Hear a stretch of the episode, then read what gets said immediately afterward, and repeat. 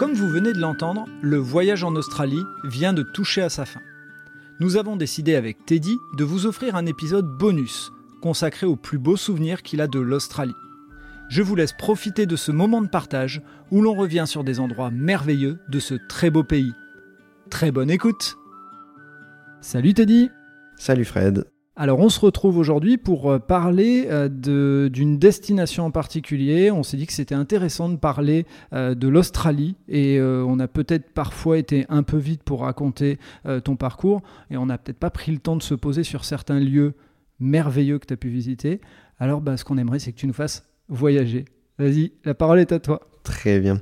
Donc pour revenir sur l'Australie, donc à la période où on a loué un van avec, euh, mes amis, euh, avant de louer le van, on s'est euh, s'orientait sur plusieurs endroits qui étaient vraiment les endroits phares, les endroits à faire sur la côte Est. Et, et, donc, on est passé par des agences pour réserver donc, des, des tours organisés. Donc, il y avait trois jours en catamaran dans, dans, la barrière de corail à voir les, les Whitsunday Islands. Donc c'est un des plus beaux endroits d'Australie, c'est-à-dire que forcément la barrière de corail ça fait toujours un peu rêver. Donc euh, il y avait cet endroit-là où donc je vais, je vais revenir ensuite. Il y avait trois jours en 4x4 sur l'île Fraser Island, qui est réputée pour être une des plages les plus dangereuses au monde. Il y avait le saut en parachute et, euh, et, moi, ensuite, à part, j'ai fait une nage avec les requins donc dans l'aquarium de, de, Sydney. Donc, pour commencer, trois jours donc en, catamaran. Donc, c'était un groupe organisé donc sur un sur, donc sur un catamaran. Donc, on était une quinzaine une quinzaine de, jeunes, euh, donc du monde entier. Donc, euh, il y avait vraiment de toutes nationalités. Et euh, donc on avait euh, le skipper et, son assistant qui, qui, était là, qui était parti avec nous. Donc on est parti de la ville d'Early Beach, donc euh, dans le on va dire nord-est australien. Et euh, donc on est parti en fin de journée, donc on, on a navigué, on s'est tout simplement, on a passé notre première soirée à se rencontrer tous, à parler, boire un verre, raconter un peu notre voyage. Et on s'est endormi donc euh, la nuit tombée, euh, donc on dormait tous à la Belle Étoile. Donc il y avait une cabine à l'intérieur, mais euh, le skipper nous a dit honnêtement, dormez à la Belle Étoile et vous verrez au réveil, ce sera génial. Et en fait, ben, quand on s'est réveillé, on voyait une plage d'un blanc incroyable qui était qui était pas si loin de nous. Et, euh, et, on voyait même des dauphins autour du bateau. Donc euh, là, on s'est dit, bon, là, on est au paradis, c'est génial. Qu'est-ce qui s'est passé cette nuit pour arriver ici? Et, euh, et, donc on, on est euh, donc on pouvait même sauter du bateau pour aller jusqu'à la plage donc de, la Whitehaven Beach. Et, euh, le, le, sable a cette particularité d'être d'un blanc mais vraiment très très blanc. Et même le, les gens donc ont pour coutume de se brosser les dents en fait avec le sable. Donc forcément donc on essaye aussi hein, on se prête aux, coutumes locales. Et, là dans l'eau on voit des raies des, des, poissons l'eau est, est très transparente donc on a fait toutes nos photos de groupe, on s'est amusé un peu, on a passé du temps sur la plage. Et le lendemain, on a fait de la plongée dans la barrière de corail. Donc là, on découvre un, monde sous l'eau euh, tellement, tellement différent de ce qu'on a l'habitude de voir. Donc des poissons dignes des, des dessins animés euh, de, de, toutes les couleurs, les coraux. Donc euh, là, on en prend plein les yeux en fait. Donc c'est c'est un très très beau souvenir, vraiment très beau souvenir. On voit aussi euh, un ou deux petits requins, donc inoffensifs, mais euh, c'est surprenant. Beaucoup de, méduses. Donc là, au début, la méduse, nous, on a toujours cette un peu cette peur, et on voit le skipper qui commence à jouer avec. Donc il y a une ambiance un peu colonie de vacances, forcément, entre entre entre tout le groupe de jeunes mais euh, en même temps on voit des, des, étoiles plein les yeux donc euh, de, de, tout le monde quoi. tout le monde regarde sous l'eau et on a juste c'est pas envie de ressortir de l'eau et de revenir sur le catamaran parce qu'on se dit le retour à la, à la réalité là va devenir Hollande là vraiment. Donc euh, donc vraiment beau. Très très beau euh, très beau souvenir. Et je me souviens que cette dernière image j'étais à l'arrière du catamaran les pieds les pieds dans l'eau et on, on, se, voit le fond alors qu'on n'a pas du tout pied. Euh, on, revient, on revient vers la ville d'Early Beach et, et l'eau est enfin, vraiment transparente. Et là, on regarde un peu les îles disparaître au fur et à mesure et on se dit, bon, on était bien, on serait bien resté une semaine, un mois dessus. Mais il faut aussi, euh, il faut accepter de, de, de, laisser ça derrière soi avec des, vraiment un très très beau souvenir. Très très beau souvenir. Et, et qu'est-ce que ça implique sur, euh, euh, sur, sur, ta conscience écologique? Parce que forcément, j'imagine que quand on voit des choses aussi merveilleuses, ça tilte un petit peu dans la tête. Bon, c'était il y a plus de dix ans. C'était il y a une dizaine d'années. Une dizaine d'années, ouais. Bah, c'est toujours le dilemme, hein. c'est-à-dire qu'il hum, l'homme est curieux, donc forcément on a envie de découvrir tous ces beaux endroits. La barrière de corail, ça fait rêver. Et après, quand on est sur place et qu'on voit beaucoup de bateaux, là, on se, sent un peu coupable, limite parfois. Donc, euh, et c'est vrai que les, coraux euh, bah, disparaissent petit à petit. Donc, c'est vraiment des, sujets à prendre au sérieux. Alors après, euh, on essaie, enfin en tout cas là, moi j'essaie même dans mon, dans mon prochain voyage de, de m'adapter en fonction de ça, donc limiter les vols. Donc, donc par exemple, là je vais prendre mon vol donc pour Séville et ensuite pour le Mexique, mais, mais après je veux vraiment passer que par les frontières terrestres. Donc il y a une conscience, c'est clair, à prendre, donc c'est ceux de manière collective. Mais dans un endroit comme les coraux, visuellement, moi, je, sous l'eau, je me rendais pas compte puisque c'est la première fois que je les voyais. Donc, je voyais que des couleurs, que des poissons merveilleux. Donc, je me rends pas compte. Mais quand je vois maintenant, donc, des, que ce soit des reportages, des images de la barrière de corail actuelle qui, ben, disparaît petit à petit, je me dis, ouais, c'est quand même malheureux. Et c'est là où je me dis, bon, l'homme, on a tendance à un peu abuser et c'est malheureux. Mais c'est malheureusement quand je vois la beauté du, site, je peux comprendre que, quand on a ça à portée de main, l'homme a juste envie, c'est d'aller voir, d'aller voir ce qui se passe.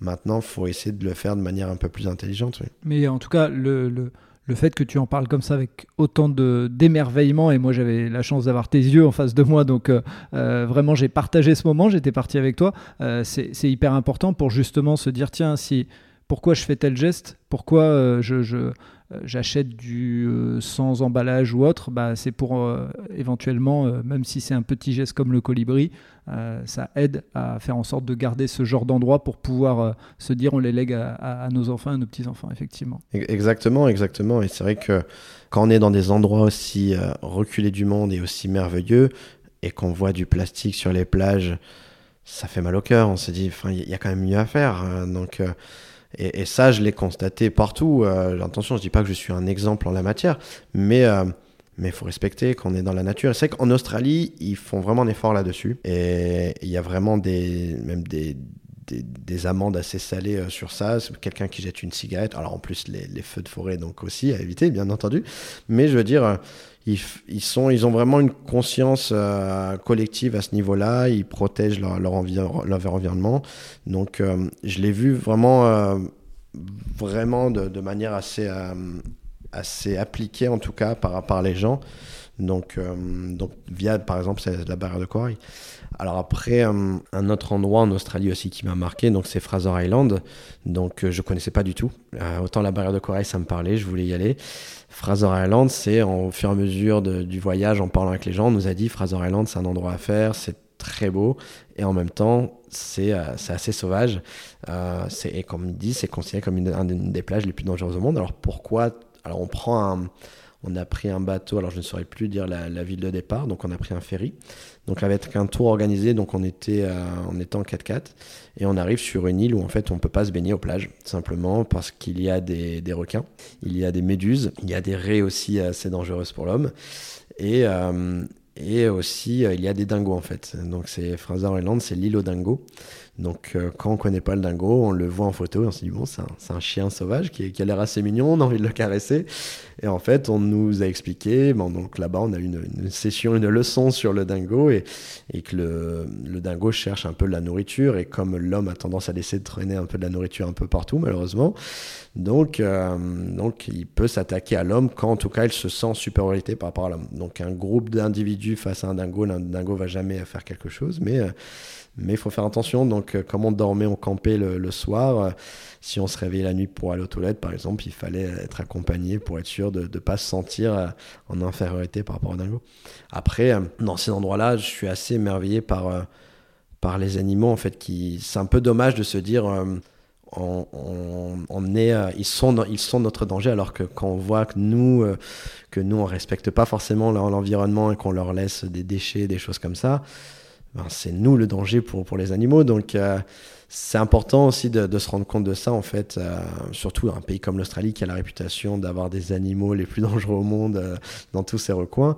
Et il faut pas oublier que l'homme est aussi dangereux que l'animal, donc euh, voire plus, voire plus.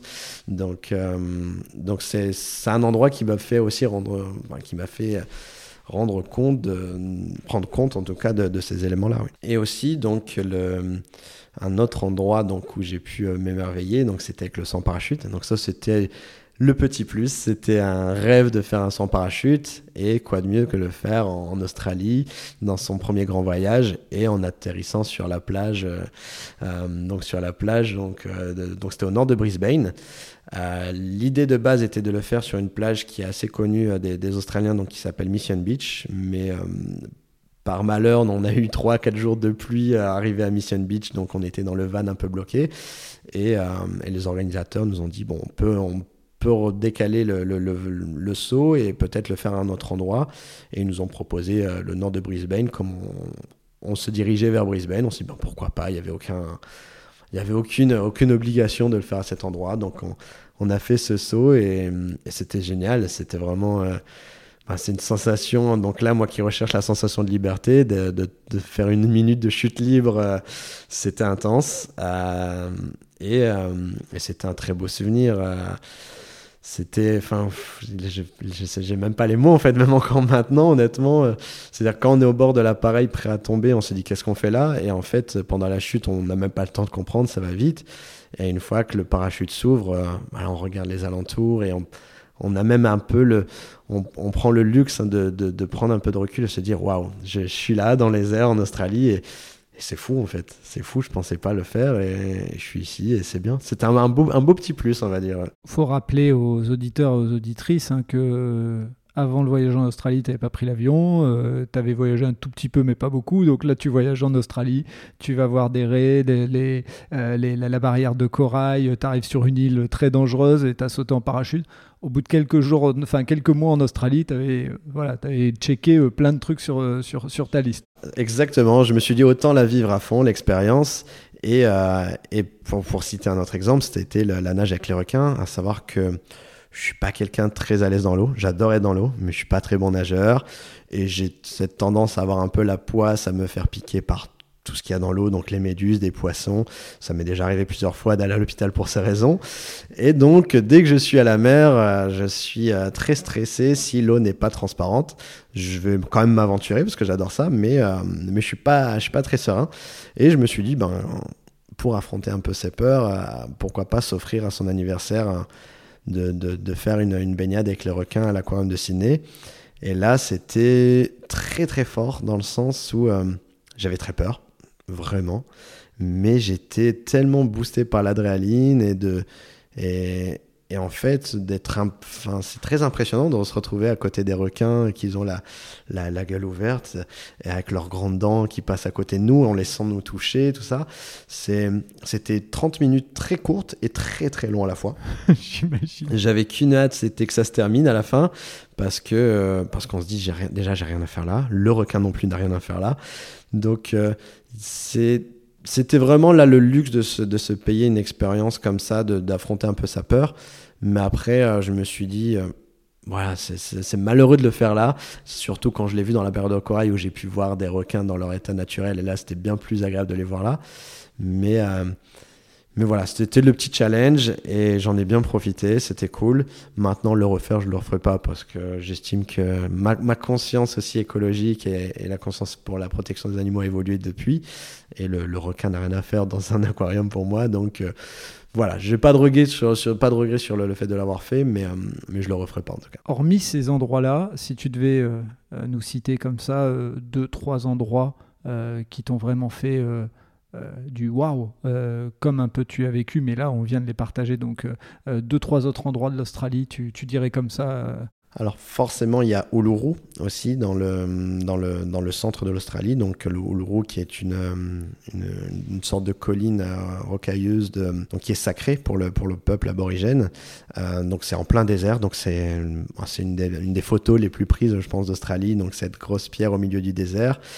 Et donc là, c'est vraiment à faire, c'est vraiment et à respecter aussi l'endroit parce que c'est vraiment une terre sacrée aussi, euh, puisqu'il y a un tourisme qui s'est toujours organisé sur euh, sur l'ascension de, cette colline. Donc euh, moi, je déconseille après chacun fait ce, qu'il souhaite, hein, mais c'est un peu dommage de, ne pas respecter la, terre des aborigènes. Et donc cet endroit qui est vraiment merveilleux à voir. je dirais aussi Jervis Bay, donc qui est moins connu, qui est au sud de Sydney. Euh, c'est un parc euh, Donc c'est dans un parc naturel où là on peut voir des kangourous sur des plages paradisiaques.